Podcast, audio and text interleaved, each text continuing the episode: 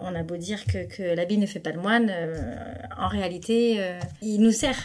Il nous sert ou nous dessert. La mode, ça devrait être euh, utiliser un produit presque de nécessité parce qu'on doit s'habiller euh, et faire en sorte d'avoir la liberté de pouvoir euh, disposer du style ou de porter ce que l'on aime ou ce que l'on souhaite comme on le veut, quand mm. on veut.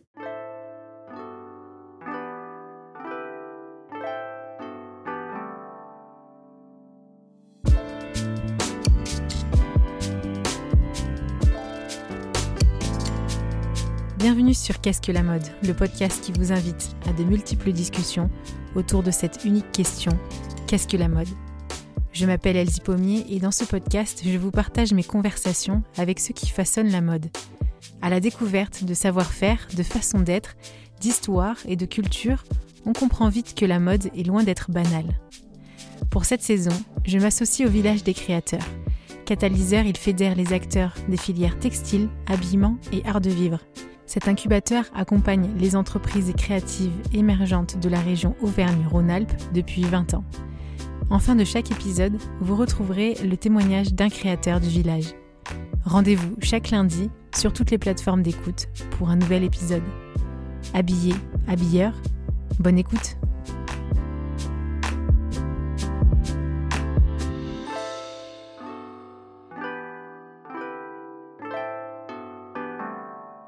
Il y a tant de boutiques, tant de vêtements qu'on pourrait croire que tout le monde est habillé par des vêtements fonctionnels, pratiques, esthétiques. Mais cette liberté de choix n'est pas collective. C'est ce constat qui m'a fait découvrir la marque Constant et Zoé et rencontrer Sarah Da Silva Gomez. Merci euh, Sarah de ton accueil donc dans vos bureaux ici à Rieux-la-Pape. Bienvenue sur Qu'est-ce que la mode aussi.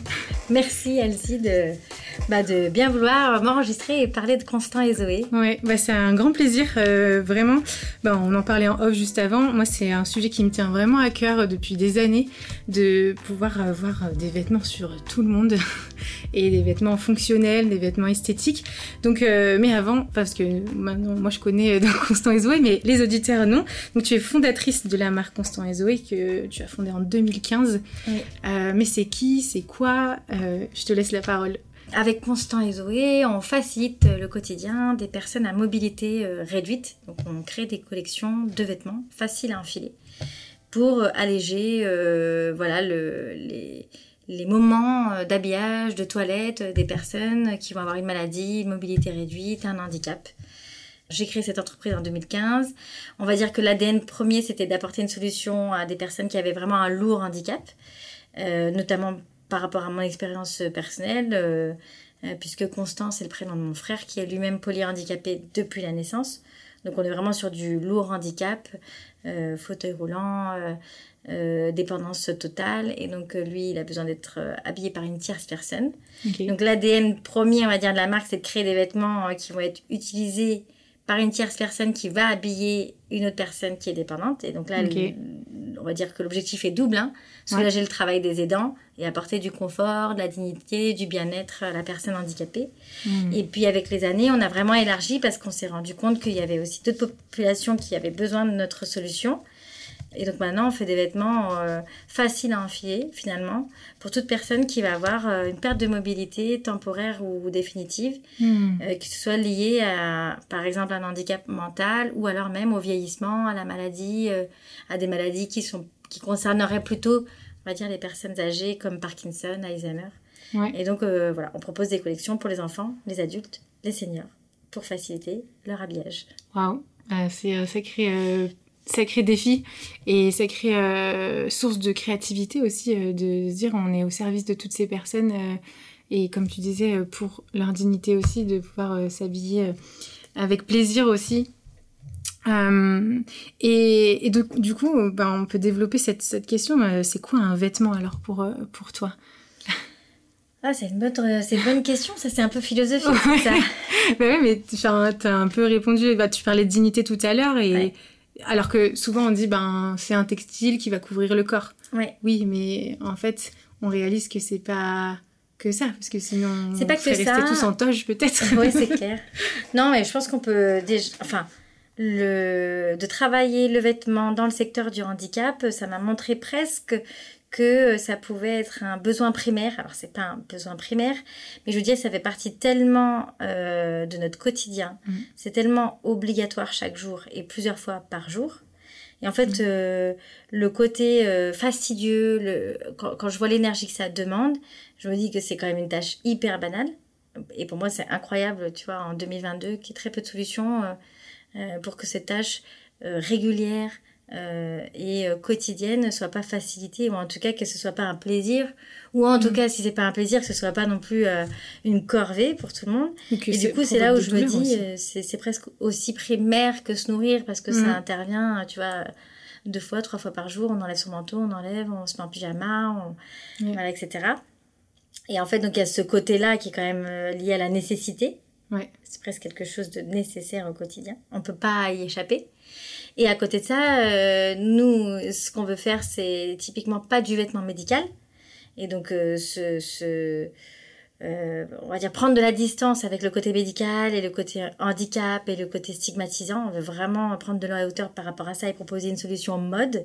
Mhm. Et du coup, je parlais de dignité, mais c'est aussi simplement euh, pouvoir euh, se révéler, être fier de ses vêtements. Euh, on dit souvent, euh, quel que soit d'ailleurs le contexte, hein, rencontrer une personne, que ce soit dans le cadre d'un recrutement, que ce soit dans le, dans le cadre d'un date, enfin peu importe.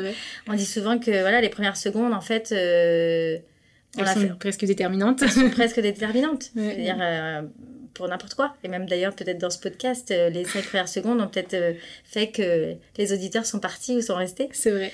Et donc là, on ne voit pas. Mais en réalité, quand on voit les personnes, il y a tout un package. Il y a ce qu'on dégage, il y a la parole Mhm. et puis il y a le physique. hein. On a beau dire que, que l'habit ne fait pas le moine. euh, en réalité, euh, il, il nous sert. Ouais. Il nous sert ou nous dessert. Mais on peut se servir du vêtement aussi pour passer des messages, Ouais. pour adopter une posture. Pour se Euh, présenter, en fait, ouais. tout simplement. Comme euh, les acteurs d'ailleurs. Les acteurs arrivent beaucoup plus à rentrer dans leur personnage quand ils sont déjà imprégnés, maquillés euh, et habillés. Et c'est pas pour rien. Mm. Donc, euh, donc voilà, c'est hyper important. Je pense que le vêtement, euh, voilà, c'est fait pour euh, nous envelopper, mais pour euh, peut-être même passer des messages. Hmm. Tu permets du coup à... Enfin, vous permettez avec toute l'équipe de d'avoir cette liberté de passer des messages, de s'exprimer à ceux qui portent ces vêtements et aussi en fait à ceux qui les regardent, ceux qui ils peuvent percevoir euh, Mm. voilà une, une esthétique. Enfin là j'ai pu j'ai pu regarder euh, les prototypes euh, qui sont en cours. Du coup Mm. tu me disais c'est ça Ouais. euh, de, de développement. Je vois des super belles couleurs, des matières. Enfin j'étais vraiment euh, surprise et c'est vrai que comme ça au premier abord on est bien loin comme tu disais euh, d'un vêtement euh, médical, Ouais. euh, fonctionnel, euh, aseptisé, qu'on pourrait euh, imaginer au, au premier abord. C'est- C'est vrai. Et si je peux ajouter, enfin, je, je rebondis par rapport à ce que tu as dit. C'est vrai que voilà, nos vêtements permettent aussi d'être, euh, de se sentir bien, d'être à l'aise, euh, d'être fier de soi, même si on a un handicap. euh, euh, voilà, il y a même un côté peut-être social et sociétal euh, euh, dans le vêtement. Mais par contre, c'est sûr que euh, la première chose il n'empêche que c'est la fonctionnalité et, ça se traduit même dans notre façon de développer nos produits par rapport à des marques lambda. C'est que pour développer nos produits, d'abord, on, on analyse le handicap, on, analyse le besoin vraiment euh, concret. Et là, on parle plutôt de fonctionnalité, de technicité et on répond à un usage quotidien. Donc euh, voilà, je te donne un exemple. J'ai euh, les bras très très raides, très repliés. Bon, bah, comment j'arrive facilement à enfiler une manche ou euh, comment j'arrive à re- pouvoir mettre une chemise qui est un vêtement très cintré avec des matières quand même assez strictes euh, et peu euh, extensibles. Mhm. Et ben, on va partir par exemple de ce besoin. Tu vois, euh, voilà, très rationnel, on n'est pas sur euh, le folklore de la mode en Ouais, général qu'on peut, voilà, qu'on peut imaginer. On est très rationnel, on est très lié au handicap et là, pour le coup, côté médical, parce que parfois même, euh, on va s'attacher à analyser, décortiquer les appareils médicaux qui sont utilisés, les corsets sièges, les typologies de fauteuils roulants. Qui vont accompagner en fait les personnes, Voilà. euh, qui vont être, euh, ils vont toujours être habillés aussi. euh, Voilà, sur ces sièges. Ouais. Donc, euh, par exemple, tout à l'heure, je te montrais le, typiquement le manteau, Ouais. ou euh, la personne qui est installée dans son fauteuil roulant avec un corset siège. Il y a un plastron qui est directement lié au fauteuil, et du coup, quand on englobe la Mhm. personne avec le manteau, eh ben, il faut le prendre dans sa globalité avec le fauteuil et, et bien comprendre les appareillages. Donc là, on est dans un dans une réflexion qui est très rationnelle, très pragmatique et presque médicale. Et après, par contre, effectivement, pour permettre de se sentir bien, pour permettre de ne pas avoir des vêtements voilà blancs, pas jolis ou tout à fait médicaux. Et ben là, on va vraiment se dire, ok, maintenant on a le produit, la technicité, on a la toile, le patronage, on l'a essayé, etc. On sait que ça fonctionne bien. Et on va aller chercher maintenant euh, les meilleures matières qui vont, on va dire, tenir dans le temps, euh, être agréables à porter et qui vont mmh. aussi euh, permettre quand même d'être en phase avec la mode, les coloris du moment, exactement. Mais tu vois, c'est un peu à l'inverse. Mmh. Bah, les auditeurs qui écoutent savent très bien comment on développe les collections. En général, ouais, et généralement, les collections, on part de tendance. Ouais qui sont projetés euh, un an et demi avant euh, les futures tendances. On parle vraiment de tendances et on vient dans un deuxième temps les coller à notre ADN de marque, à euh, la typologie de coupe qu'on a envie pour la saison. Mm-hmm. Et voilà, donc c'est un peu presque à l'envers, mais ça, se, ça se relie et à la fin on a quand même un vêtement qui est à la fois fonctionnel. et à la fois euh, qui apporte euh, du mieux-être euh, et de la beauté. Bah ouais, c'est ça. Mais ça, c'est du design de mode en fait. Donc c'est vraiment une recherche et développement basé sur une fonction, sur un quotidien et intégrer ça avec esthétique en fait aussi. Ouais. Et, mais justement, c'était une de mes questions. comment est-ce que, vous développiez vos produits Donc là, Là, tu nous as dit, euh, voilà, c'est le sens inverse. Mais euh, parfois, est-ce que ça a été euh, la découverte d'une matière, par exemple, qui dit, mais en fait, c'est ça, ça répond à, un besoin qu'on a énuméré auparavant. Ah ben, enfin, on peut développer le produit. Ou, enfin, ouais, je sais pas. Oui. Alors, il y a plusieurs sens. C'est vrai que parfois, donc, on développe des produits. Il n'y a pas vraiment de saisonnalité chez nous. Ouais. Euh, voilà, c'est quand on a envie de lancer un produit, une collection, quand on sent qu'on a suffisamment de demandes sur un produit ou sur une problématique et que nous, on va être capable d'y répondre. Donc, on va lancer un développement. Euh, par contre, le sourcing, qui soit euh, sourcing matière ou le sourcing fabricant, il se fait tout au long de l'année. Et notamment, c'est Mathilde qui s'en occupe chez nous maintenant. Et donc, effectivement, dans, dans le sourcing matière, euh, parfois, elle recherche des choses parce que je lui ai transmis un cahier des charges ou des, des informations précises et que j'ai besoin de matière. Et parfois, euh, dans tout ce qu'elle recherche, elle va apporter des choses et je vais me dire, tiens, ça, c'est pas pour tout de suite, mais effectivement, ça peut nourrir un peu l'inspiration hmm. ou en tout cas dire, euh, à mon avis, ça, ça pourra nous, service, nous servir. Et à contrario, parfois, on va développer des produits et on va pas trouver la matière qui va être dans le bon rapport qualité-prix ou qui va répondre à la technicité qu'on attendait. Et donc, on va reporter euh, la production du modèle euh, tant qu'on ne trouvera pas cette matière. Donc, euh, hmm. c'est vrai que le choix des matières, déjà, le choix des matières, ça va être une source d'inspiration. Et ça va être aussi l'élément déclencheur pour lancer une production. Parce qu'on peut avoir toute la technicité sur le papier ou même sur toile, toute la technicité et l'envie d'un design et d'un style mhm. sur le papier. Si on n'arrive pas à le traduire à travers les matières qu'on va utiliser, bah effectivement, la production ne peut pas être lancée derrière. Ouais, c'est ça. C'est compliqué. Mais euh, ouais, donc il y a bah, cette veille en quelque sorte mm. constante.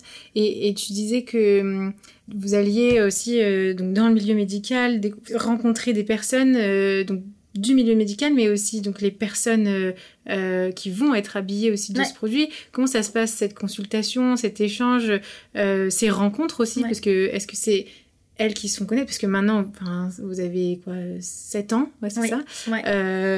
Maintenant, il y a une, une renommée, enfin une reconnaissance, mais auparavant, c'était peut-être vous aussi qui alliez voir. comment ça se passe en fait cet échange-là? Alors, il y a un on va dire qu'il y a deux fonctionnements un petit peu différents qu'on a eus, mais qui sont tout à fait euh, complémentaires et qui étaient enfin, nécessaires en tout cas. C'est-à-dire qu'au tout début de la création, enfin la création de Constant et Zoé, il a fallu faire une étude de marché. Donc là, dans le cadre de l'étude de marché, c'était comme c'était une étude marketing euh, qu'on va faire. Euh, les livres de marketing en parlent très bien. C'est comment, qu'est-ce qu'on fait avant de lancer un produit sur un marché? On comprend son marché. Pour comprendre son marché, faut aller à la rencontre de ses utilisateurs. Et du coup, j'avais fait clairement cette chose-là. J'avais fait une étude qualitative. Euh, en moyenne, il faut rencontrer à peu près 5-6 personnes en étude quali, parce que c'est des entretiens très, qui peuvent être très longs euh, assez profond et on va vraiment creuser des sujets. Mais comme dans le champ du handicap, dans le secteur du handicap, moi je voulais comprendre et cibler différentes personnes, euh, en fait différents protagonistes, si je peux dire. En gros, tu as euh, les professionnels de santé, il va y avoir les personnes handicapées elles-mêmes, il va y avoir les parents de personnes en situation de handicap, par exemple. Et même dans les personnes handicapées, on peut faire la distinction entre les personnes handicapées de naissance et les personnes handicapées accidentées Hmm, pour leur vie. Donc tu as déjà quand même, euh, pour bien connaître ton marché, il faut avoir euh, des catégories euh, de Ouais. personnes à rencontrer. Et donc moi, j'avais rencontré comme ça une quinzaine de personnes avec un entretien très... Voilà, euh, que j'avais pris le temps vraiment de construire Hmm. pour pas trop justement euh, les influencer dans mes questions. Ils savaient pas pourquoi, euh, quel était vraiment le L'objet, en fait, ouais, voilà, ouais. pour pas les influencer de- du début jusqu'à la fin. Et euh, donc j'avais fait ces 15 euh, entretiens et déjà là tu prends des tu as des hypothèses à la fin Ouais. de euh, est-ce qu'il y a un marché oui ou non? Enfin, je grossis un peu le trait mais est-ce qu'il y a un marché Ouais. oui ou non? Et si oui en fait euh, quelles sont les attentes et euh, quelles sont les attentes produits euh, Hmm. technicité, prix, etc. etc. Cool et on avait déjà fait des hypothèses. Et après, j'ai fait l'étude quantitative pour vérifier ces hypothèses que j'avais émises auprès de plus d'une centaine de personnes. Et là, c'était via un questionnaire en ligne. Ouais. Donc pareil, qui était quand même un peu long, enfin un petit peu long à remplir, mais qui me permettait de de- d'enrichir vraiment euh, ma base et mon étude. Et à la fin, je me suis dit, ok, grâce à cette étude, je sais que on va se lancer. Et la première collection de Constant et Zoé, elle sera construite de cette manière, avec telle typologie de, de vêtements, parce que c'est ça la priorité qui est attendue par Hmm. mes futurs utilisateurs et mes futurs clients. Là, on a commencé comme ça et on s'est lancé avec une première collection de 10 produits. Maintenant, euh, donc, et, et on va dire de 2016 à 2020, euh, le Covid, Ouais. Notre première euh, source de vente, c'était ce qu'on appelle chez Constant et Zoé la vente éphémère dans les structures médicales. Donc en, en France, tu as des structures qui accueillent les personnes en situation de handicap, qui sont des maisons d'accueil spécialisées, des foyers d'accueil médicalisés. C'est comme leur domicile, on va dire que grossièrement, c'est un peu l'équivalent des maisons de retraite et des EHPAD pour les personnes âgées. Donc ça devient vraiment leur, euh, leur lieu de vie, en Ouais, fait. leur lieu de vie, exactement. Euh, et c'est souvent des lieux médicalisés parce que le handicap est plus lourd et donc euh, tu as des aides-soignants, des ergothérapeutes, des psychomotriciens, Hmm. voilà, qui accompagnent ces personnes au quotidien. Et donc nous, on faisait des ventes éphémères dans ces structures. Donc constamment, quotidiennement, on était confrontés et on essayait nos vêtements. Et c'est comme ça qu'on a vraiment fait évoluer déjà euh, les produits existants. Ouais. Ça veut dire que quand tu vas dans une structure que tu fais une vente éphémère, tu ramènes toute ta collection avec toutes les tailles, toutes les couleurs, tu montes un stand et avec les aides-soignants et les résidents, tu fais plein d'essayages. Donc tu essayes déjà des gabarits différents, des personnes différentes, des handicaps différents, des fauteuils et des appareillages médicaux différents. Ouais. Et donc euh, tu vois très vite euh, ce qui selon toi pourrait être amélioré, pas amélioré et puis tu as les retours directs des aides-soignants, des résidents. Euh, pourquoi vous avez fait ça comme ça? Ça c'est trop bien, ça c'est génial, mais ça c'est une super idée. Ou ça moi j'aurais fait comme ci, comme ça. Hmm. Et après, ça nous permet de retrier bien sûr la donnée. Mais en tout cas, sur les produits qu'on reconduit chaque année, on les fait évoluer. Il y a des améliorations qu'on a faites sur les produits grâce à des retours comme ça euh, d'aides-soignants ou de parents. euh, voilà. Ouais. Et surtout, ça nous permet de voir ce qui manque à chaque fois.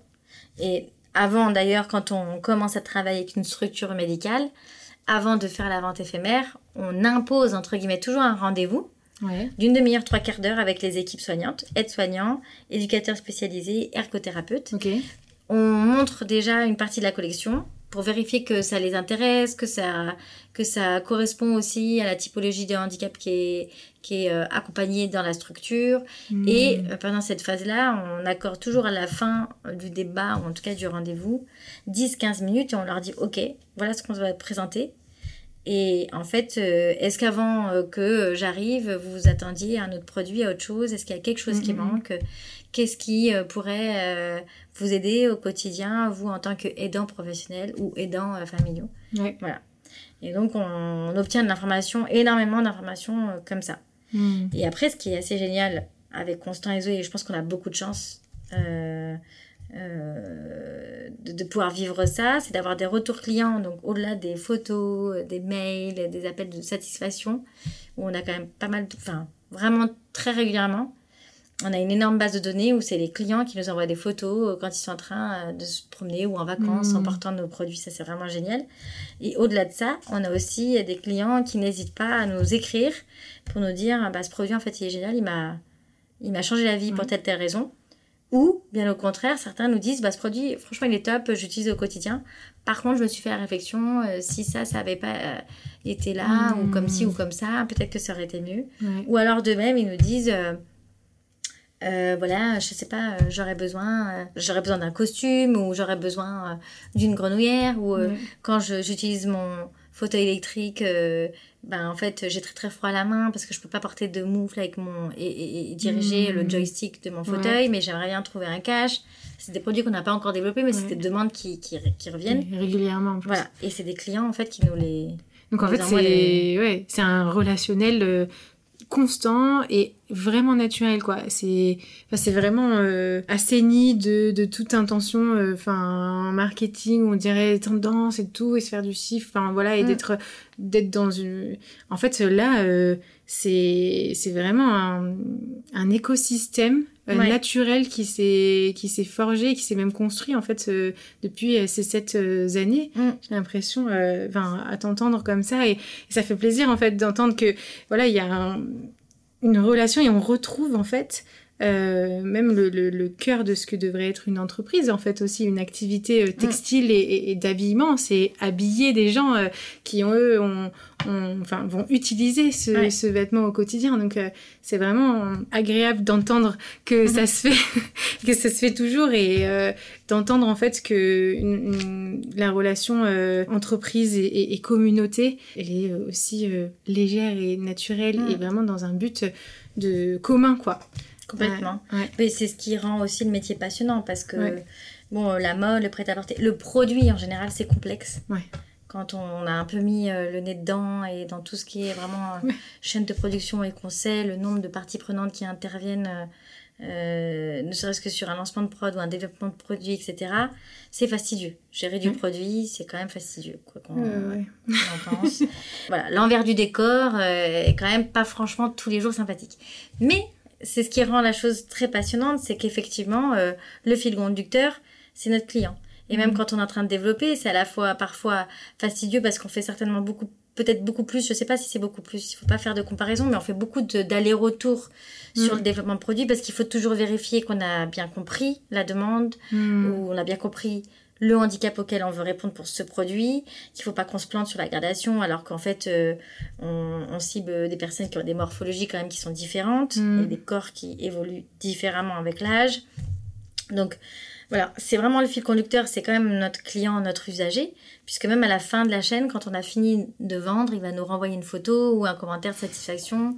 Ça, c'est vraiment génial. Par contre, c'est vrai que je nuance quand même, on est quand même rattrapé par euh, les questions financières et de rentabilité. Ah oui, parce que toute cette recherche et développement. Euh, et voilà, c'est à la fois, tu vois, c'est s'adresser à un marché spécialisé, un marché de niche, on va, l'appeler comme on, comme, on, comme on veut, mais euh, c'est surtout un marché aussi novateur et peu répandu.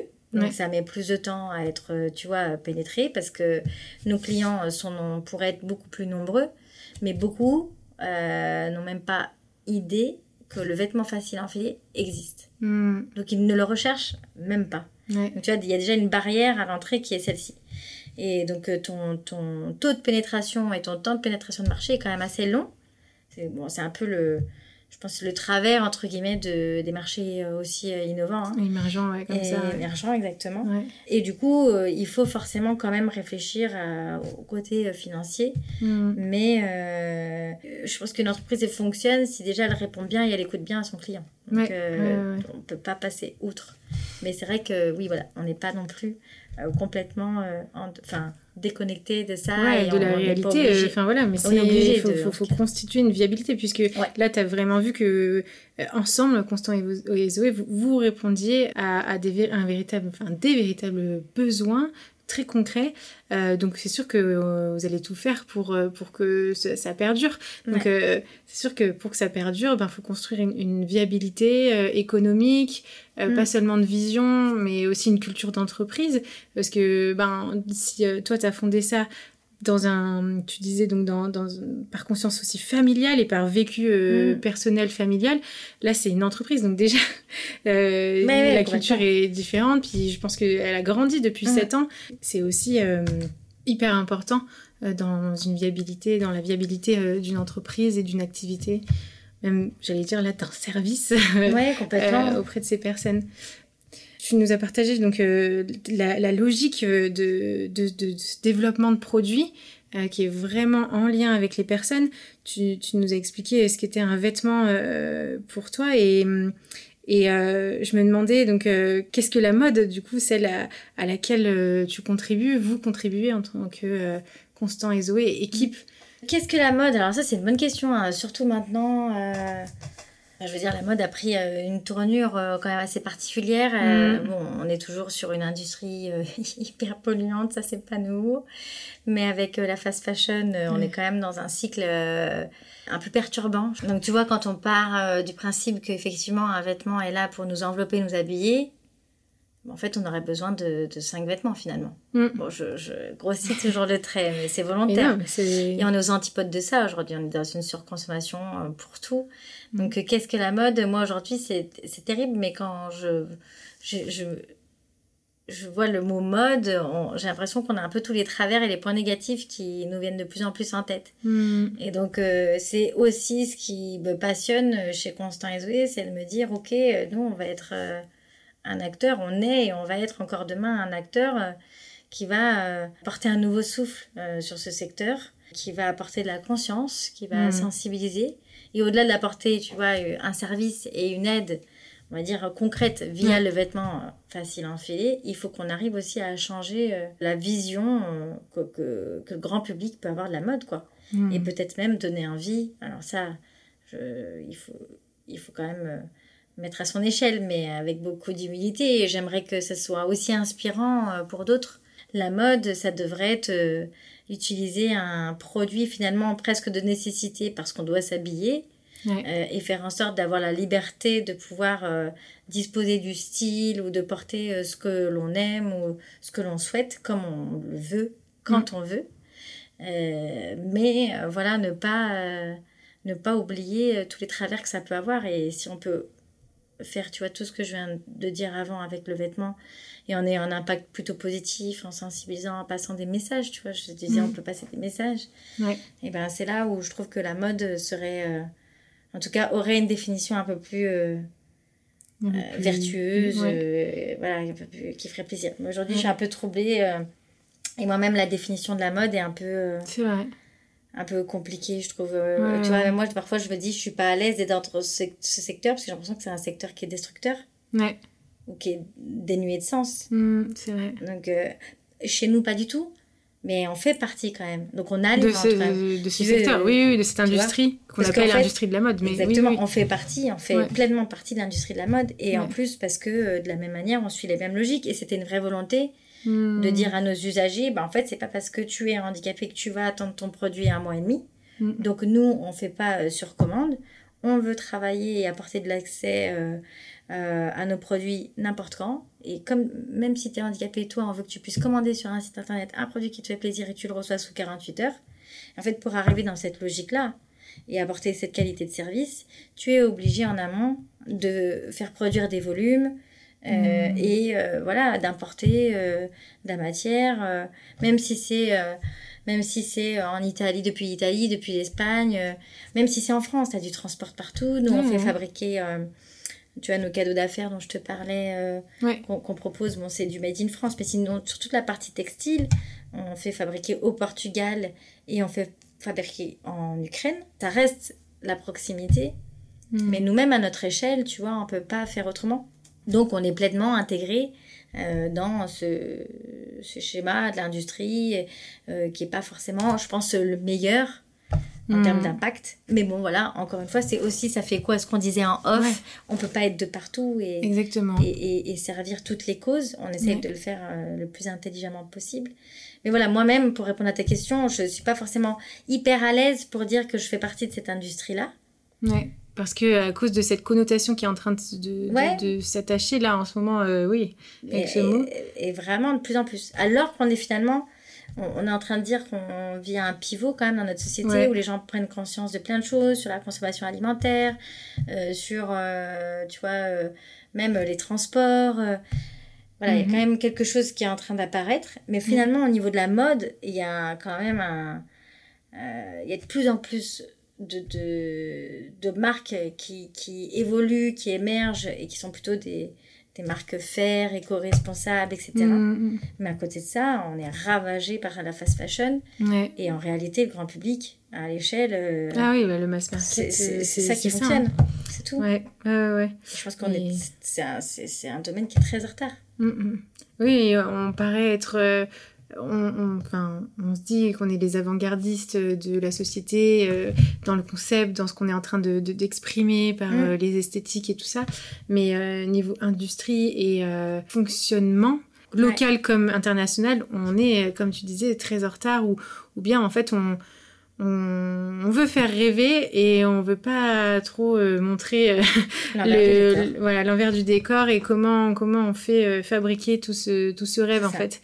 Mais en même temps, ben en, en écoutant et en découvrant des personnes comme toi et toute toute ton équipe, c'est là où on dit en fait c'est ça la, la, vraie mode, la, la mode, on mm. va dire, saine, justement, qui est. Euh, et ça fait du bien, en fait, de se dire. Euh, elle existe. Elle existe. et, euh, et oui, il y a division. Vraiment, on sent qu'il y a une vraie division dans notre industrie, entre mm. ben, justement ceux qui continuent, comme, comme tu disais, toute cette ultra fast fashion et tout ça, ce mass market, et cette mode, cette industrie qui revient au service de euh, celui qui s'habille euh, et celui qui habille aussi. Mm. très concrètement avec euh, donc au sein de Constant et Zoé. Donc merci beaucoup d'avoir osé répondre à ces questions très philosophiques mais en fait très concrètes puisque tu es sur le terrain. Tu vois le handicap c'est ça souvent. Ça te ramène au concret. Exactement. Pour terminer j'ai une dernière question et que je pose à tous mes invités. Est-ce que tu aurais un, un ouvrage qui t'a inspiré que ce soit dans ta démarche personnelle, professionnelle, mais ou bien qui t'a juste reposé pour continuer de, découvrir et que tu aimerais recommander euh, à nos auditeurs je suis en train de lire un livre qui fait écho à la question précédente. Donc là, on est plutôt sur le sujet du handicap, mais c'est un livre euh, qui s'appelle euh, S'adapter. Et l'auteur, c'est Clara Dupont-Mono. Déjà, ce qui est très drôle, c'est que je me suis arrêtée sur le mot s'adapter. L'idée, c'est de, parler du handicap au sein d'une fratrie. Et donc, on a l'aîné, l'enfant en situation de handicap et la cadette. Ok. Et en fait, chaque chapitre, euh, c'est euh, la vision, le point de vue et le vécu de l'un des frères, ou l'une des sœurs. Mm. Donc, c'est l'aîné, hop, un chapitre, comment, comment l'aîné vit le handicap euh, de, son, frère et aussi d'ailleurs vit euh, et comment il vit avec aussi sa petite sœur qui n'est pas handicapée. En fait, ah quelle est la, place, la fratrie en fait. Comment, il vit la fratrie. Ok. Et après, hop, tu as le parallèle avec la cadette et tu as la cadette euh, comment elle vit le handicap de son grand frère et comment elle vit donc là en l'occurrence presque l'absence de l'aîné qui lui s'occupe beaucoup plus du frère handicapé typiquement. Hmm. Euh, donc voilà, et c'est hyper intéressant parce que enfin c'est hyper intéressant. Oui, c'est hyper intéressant. C'est un roman euh... Ouais, c'est un roman.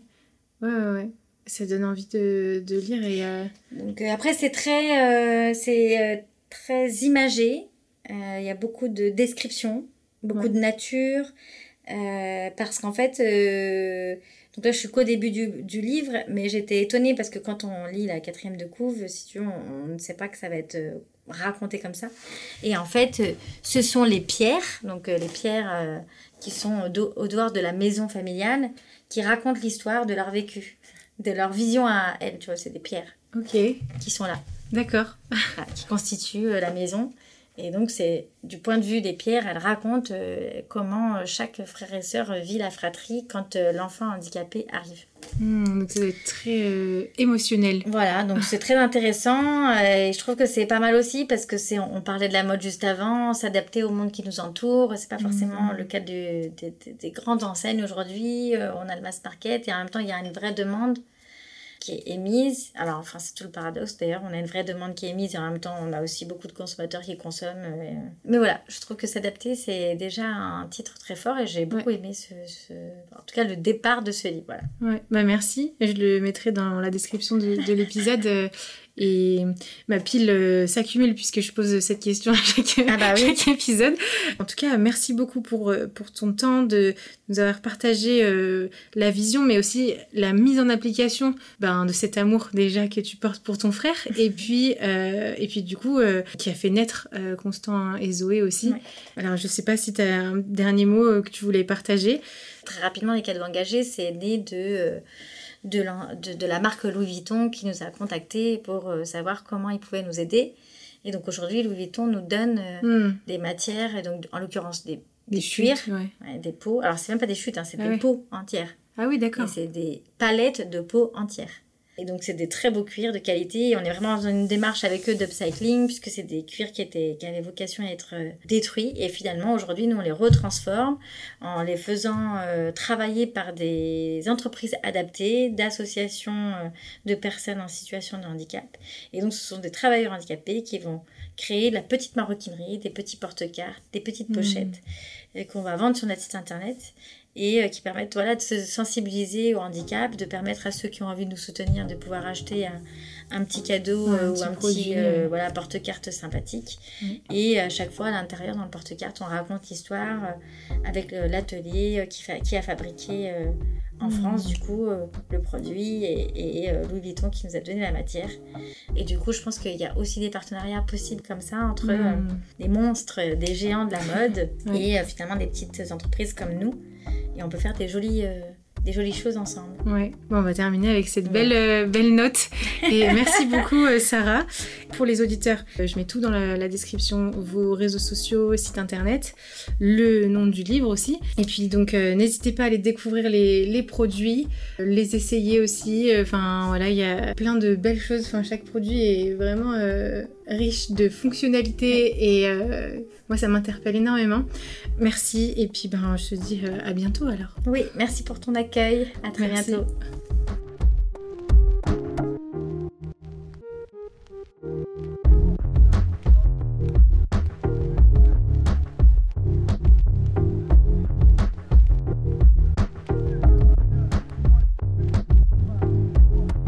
Bienvenue Kevin Robert et Valentin Dution.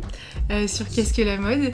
Donc en écho avec cette, première partie de, l'épisode, on vous retrouve en tant que euh, cofondateur du, euh, du j'allais dire, mais le regard français. Oui, tu peux dire du regard français. Oui.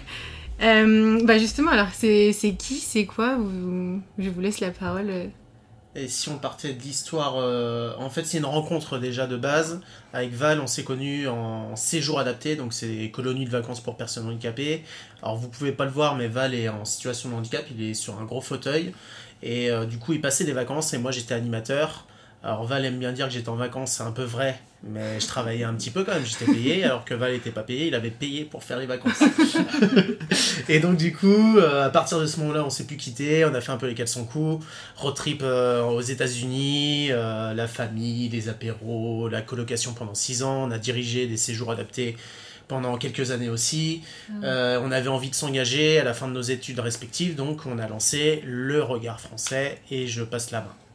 Euh, je prends la main. Mhm. Euh, donc, comme disait Kevin, on avait un peu une philosophie qu'on avait euh, un peu envie de transmettre et puis un peu ce tempérament de tester les trucs. Et du coup, on a monté le regard français qui est une marque on dit responsable.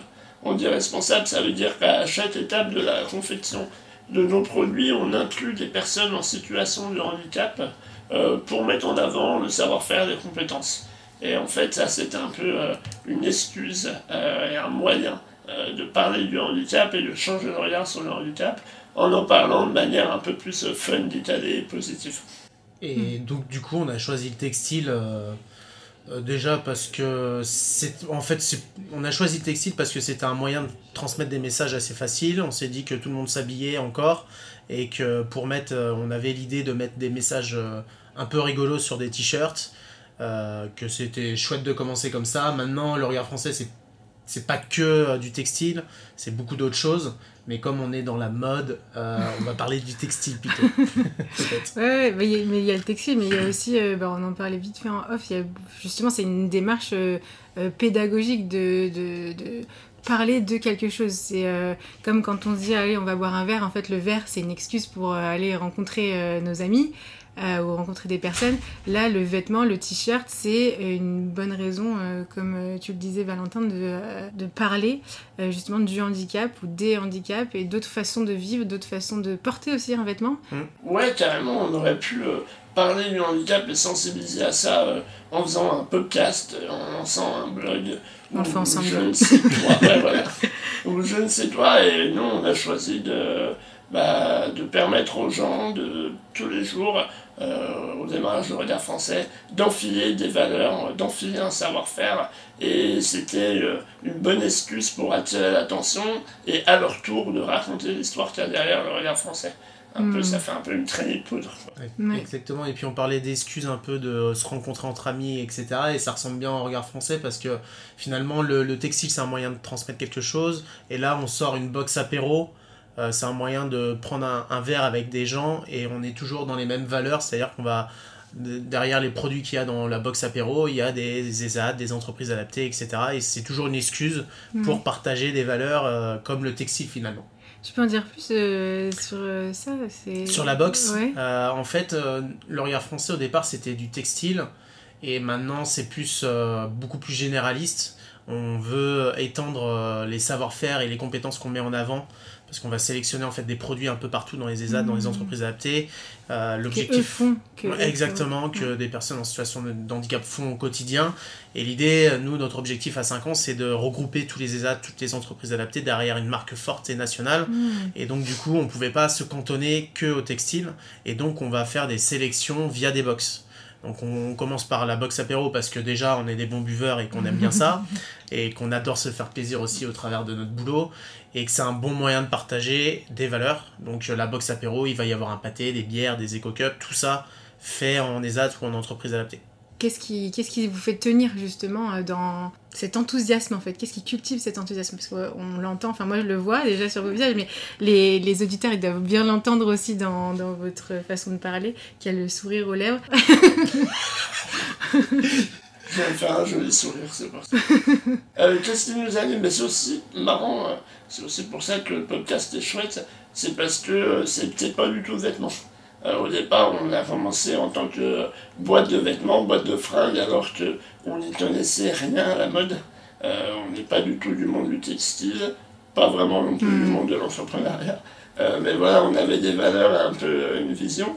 Et le textile, c'était aussi, euh, on s'est engagé tout de suite sur le Made in France, sur l'éco-responsable, parce que c'est aussi un moyen d'avoir la valeur perçue d'un produit de qualité. Et vu Mm. que nous, on met en avant un savoir-faire, bah, c'était cool de pouvoir tout de suite avoir euh, un, un beau t-shirt euh, qui tient dans le temps et tout.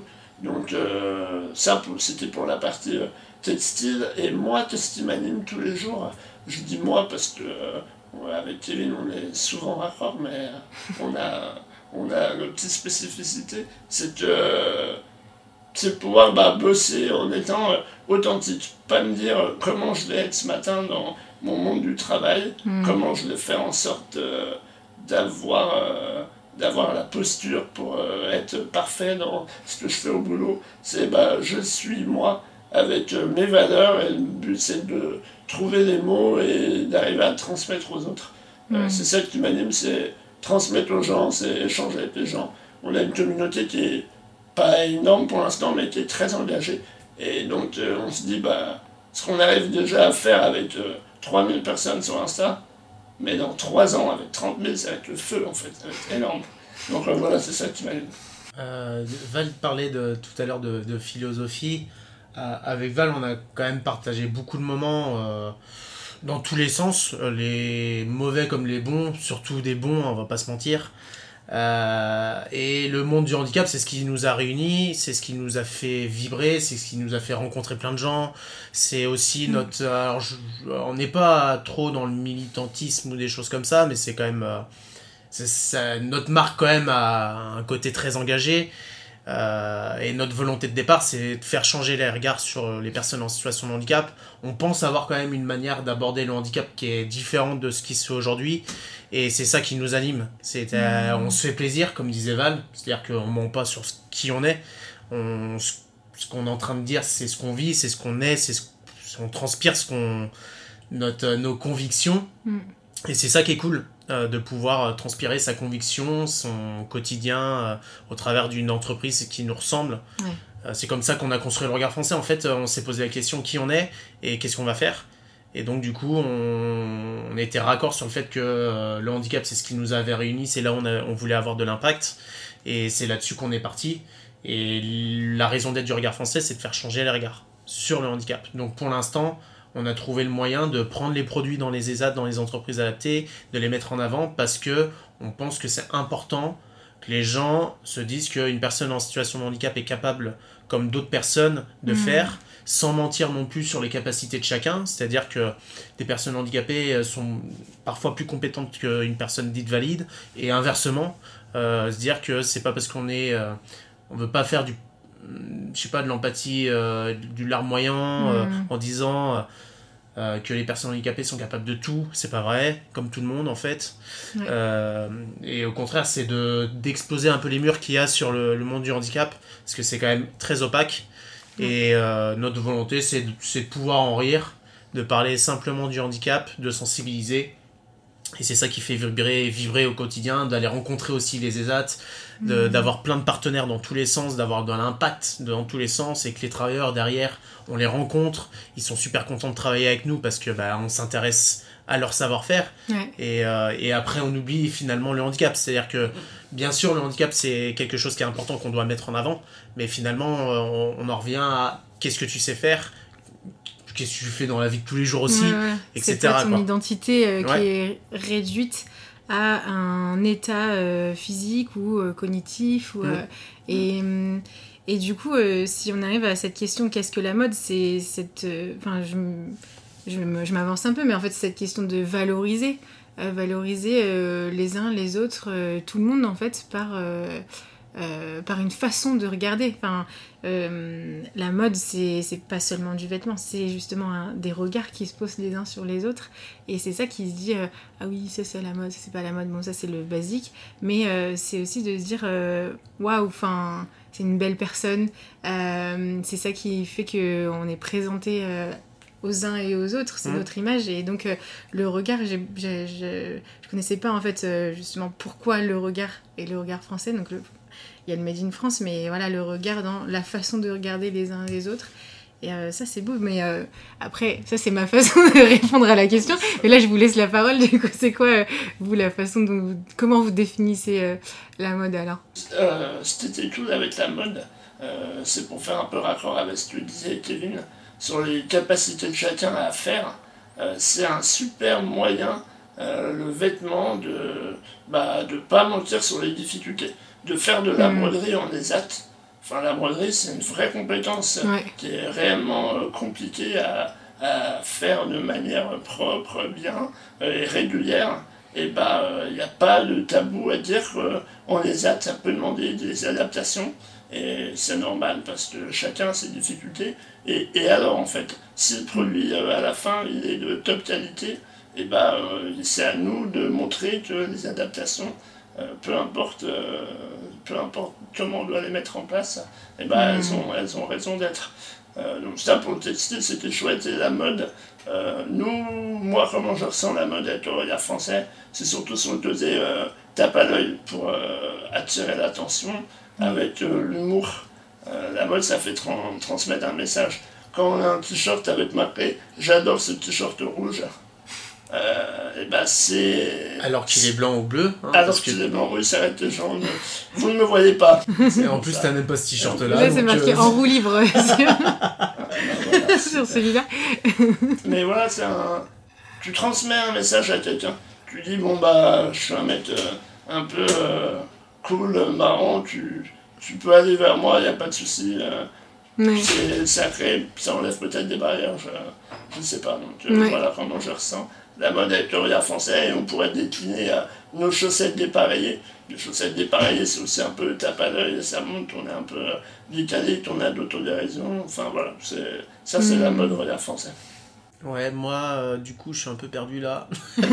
la mode, la mode, déjà, dans mon esprit à moi, c'est c'est peut-être euh, tout con, mais je dirais euh, comment je perçois la mode? Pour moi, la mode, c'est les fringues, alors que potentiellement pas, du coup. Mais c'est comme ça que je le perçois. Euh, comment on l'utilise au sein du regard français, par contre, effectivement, c'est ce qui est cool, c'est que la mode, c'est de d'être un peu décalé, d'avoir un regard différent, d'être un peu taquin sur nos messages. Et euh, la mode, ça nous permet de transmettre, de sensibiliser. Euh, quand on porte euh, J'adore ce t-shirt rouge, par exemple, les gens vont se questionner, soit tes potes, soit ta famille, soit d'autres gens. D'ailleurs, la semaine dernière, il y a quelqu'un qui, m'a interpellé dans la rue parce que je le portais. Et elle me fait, mais il est pas, pas rouge ton t-shirt. Et c'est un peu ce qu'on veut, c'est que les gens puissent, quand ils achètent chez nous un t-shirt ou autre chose, qu'ils soient interpellés par d'autres gens, qu'ils puissent en parler et raconter l'histoire derrière. Et, euh, et, la mode euh, est plutôt cool sur euh, l'aspect compétence. Parce que au niveau du textile et plein d'autres choses, hein, mais on peut inclure plein de gens. C'est-à-dire, il y a plein de compétences différentes, que ça soit, Val parlait de la broderie, mais il y a aussi la pose du floc, il y a l'impression du floc, il y a les étiquettes, etc. Et nous, ça nous permet de mettre en valeur plein de compétences différentes, mm. d'un, et d'inclure plein de personnes différentes selon leur capacité. Euh, il y a des mm. personnes qui seront incapables de placer un floc bien comme il faut, parce que déjà, on dirait pas, mais c'est une galère monstre. Euh, pour pas que ça se retrouve de travers. Euh, il y a des gens qui seront beaucoup plus à l'aise sur la broderie. Y a... Ce qui est bien chez le regard français, c'est qu'il y a tellement de compétences à, à, à, avoir que tout le monde y prend sa place. Et c'est ça aussi la mode, c'est de pouvoir avoir sa place dans, dans un écosystème euh, qui est le regard français du coup. Hmm. Et la mode, je dirais que notre mode à nous, le regard français, c'est de pas faire comme les autres. Donc on essaye d'être à contre-courant de ce qui se fait, c'est ce qu'on fait dans le milieu du handicap. Euh, parler de cette manière, c'est pas courant. Enfin, je veux dire, euh, c'est assez récent de pouvoir en, rigoler. ça se voit pas encore à la télé. Enfin, il y a quelques comiques hein, qui, qui, qui, prennent le jeu de, de, de, rigoler du handicap, etc. et d'être un peu décomplexés mais c'est pas la, c'est pas ce qu'on voit au quotidien. Mm, mm, mm. Ouais, justement, et puis je voulais terminer sur cette question de l'humour, euh, enfin décalé, euh, Valentin, tu parlais du, décalé, de, euh, et ça c'est même, alors on parle du handicap, c'est vrai que ça commence gentiment dans ce milieu-là à savoir en rigoler, mais même dans la mode, cette industrie, il y a très très peu d'humour hein, aussi, autodérision, voilà, c'était l'autodérision dont vous parliez, il n'y en a pas en fait non plus, très peu dans ce milieu-là. Donc c'est par l'humour, euh, vous, vous amenez, enfin vous transformez aussi le regard côté industrie de la mode, pas seulement dans le milieu du handicap, je pense, et, et, et, nos regards sur, sur ça. Enfin, et ça, ça, fait du bien en fait de pouvoir avoir de l'autodérision, de prendre du recul et de se dire mais si ça ne veut pas dire que c'est pas des sujets euh, euh, sérieux, mais euh, justement, savoir en, sourire, en rire, ça nous permet de d'alléger la pensée, de prendre du recul, d'être créatif. En fait, l'humour, ça rend vraiment créatif. Ouais. Et, la mode aussi, ça permet de mettre en avant des choses qu'on voit pas. Mm. dans la mode, pour l'instant, c'est on voit des personnes en situation de handicap dans, dans les shootings, tout ça, mais pour l'instant, c'est juste pour moi du gros marketing euh, et pas tellement d'engagement, même s'il y a des marques qui s'engagent. Euh, je, je sais plus quelle marque s'engage et qui, le fait vraiment parce qu'il passe par des ESAT derrière.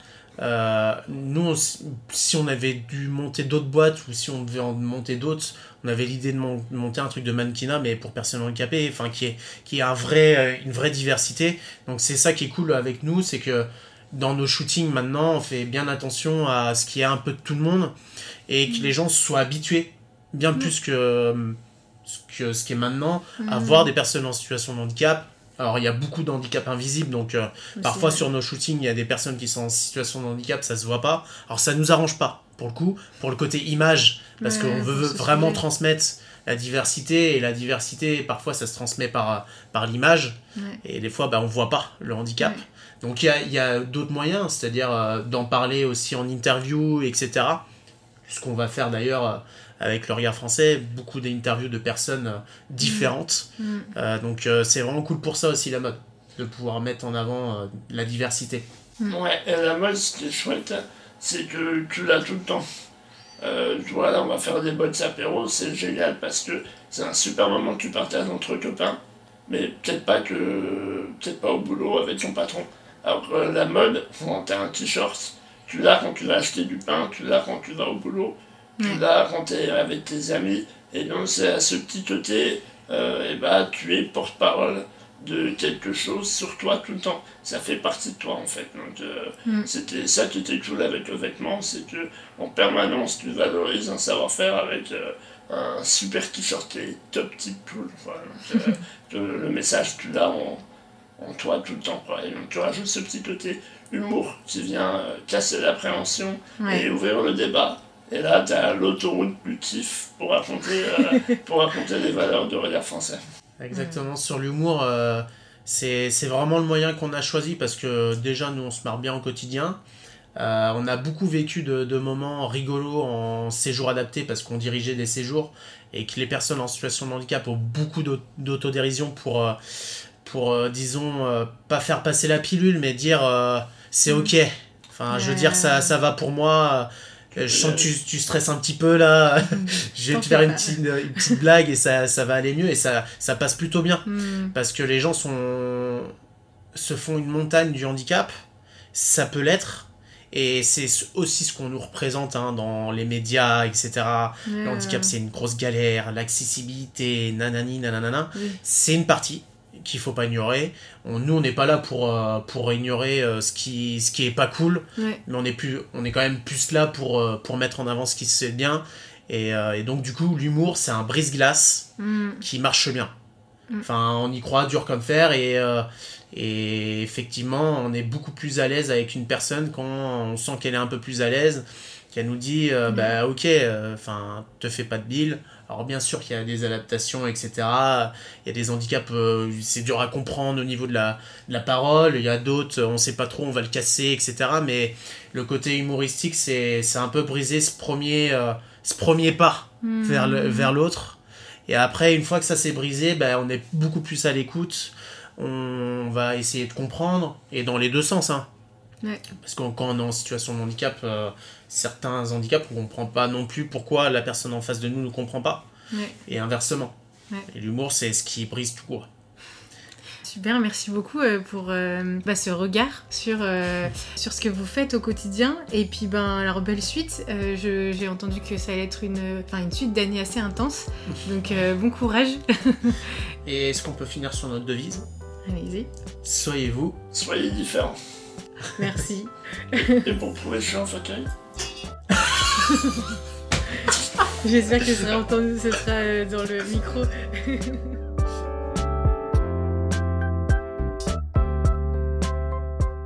Ce podcast vous plaît?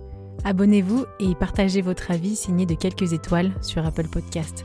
Vous pouvez aussi rejoindre celles et ceux qui soutiennent la production par une contribution mensuelle sur patreon.com slash qu'est-ce que la mode. Vous y retrouverez d'ailleurs des épisodes en exclusivité. J'aimerais vous remercier. Vous êtes plus nombreux à chaque nouvelle diffusion. Merci pour votre écoute, pour nos échanges sur LinkedIn, Instagram, par mail. J'apprécie continuer la conversation avec vous et vous rencontrer est toujours édifiant. Habillé, habilleur, à la semaine prochaine.